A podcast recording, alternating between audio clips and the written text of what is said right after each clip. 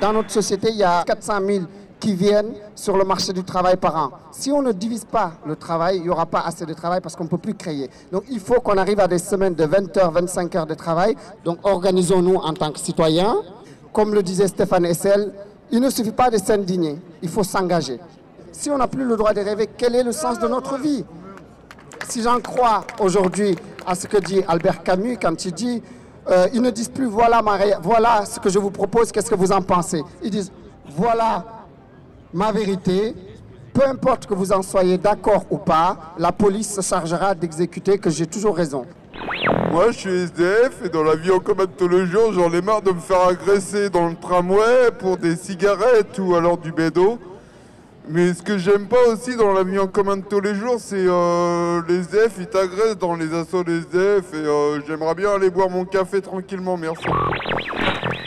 Pour les commissions, est-ce qu'il y a des gens qui ont envie de proposer des commissions en particulier? Ah, ah oui, il y a Gérard Filoche aussi qui vient. bon. Bon, effectivement, il y, a, Bernard Filoche qui vient aussi. Euh, euh, putain, je confonds avec Bernard Friot.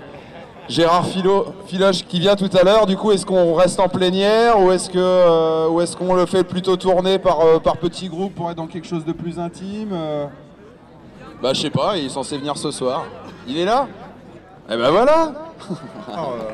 C'est Philoche qui vient nous en parler en tant qu'ancien inspecteur du travail. Et c'est pour ça que je lui passe le micro tout de suite. La fortune vient en dormant. Je connais un peu bien le Code du travail et je suis indigné parce que c'est que cette loi euh, dite El Khomri. C'est une casse d'un siècle de droit du travail. Un siècle, 100 ans d'histoire.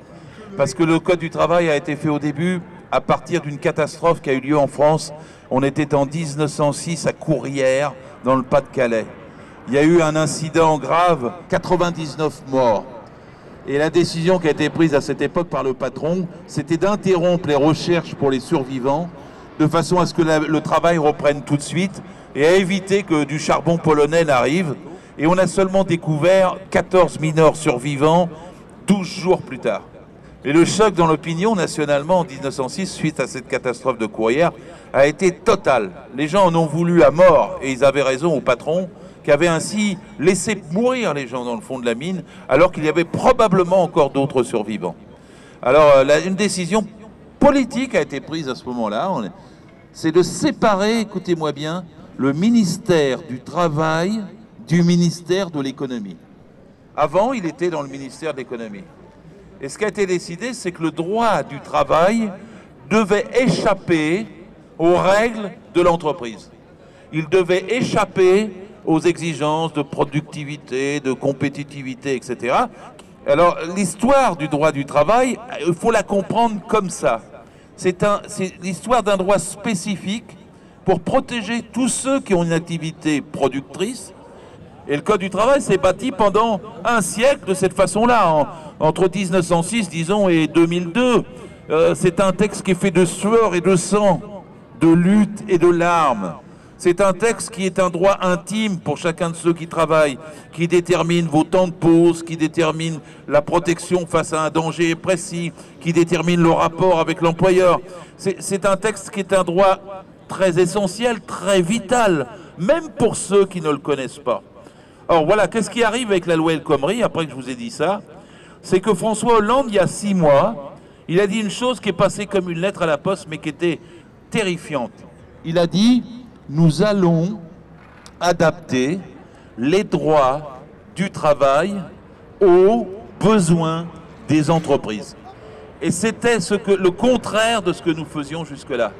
Et c'est pour ça qu'il faut refuser la loi El Khomri dans son intégralité, qu'elle n'est pas amendable et qu'elle n'est pas améliorable. Parce que la philosophie qui préside est contraire à toute idée d'un code du travail et au fait que les lois de la République peuvent s'imposer dans l'entreprise.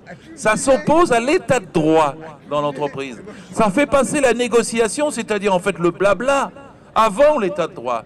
Donc ça va soumettre tout le monde au desiderata de chaque employeur, de chaque entreprise, en permettant que dans un quartier proprement dit, et dans une même branche avec trois boîtes différentes, il y ait des lois différentes, des négociations différentes. Alors la loi El Khomri, faut pas, faut l'étudier parce que c'est la plus vicieuse, la plus perverse, la plus erronée de toutes les lois.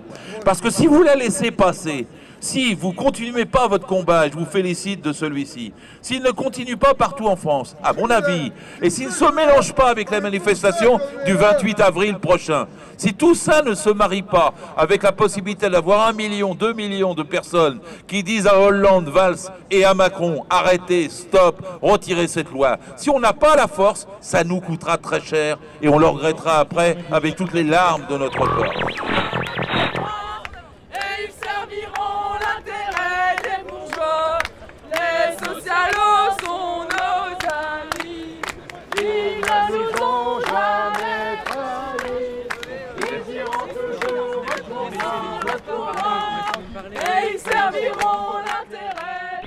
Monsieur, euh, si vous voulez bien m'écouter, ce serait sympathique. Merci.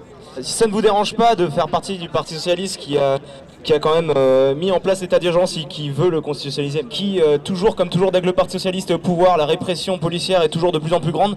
Je rappelle quand même que Malik Oussekine, c'était euh, sous, sous la présidence de François Mitterrand, que la mort de Rémi Fraisse, c'était sous, c'était sous François Hollande.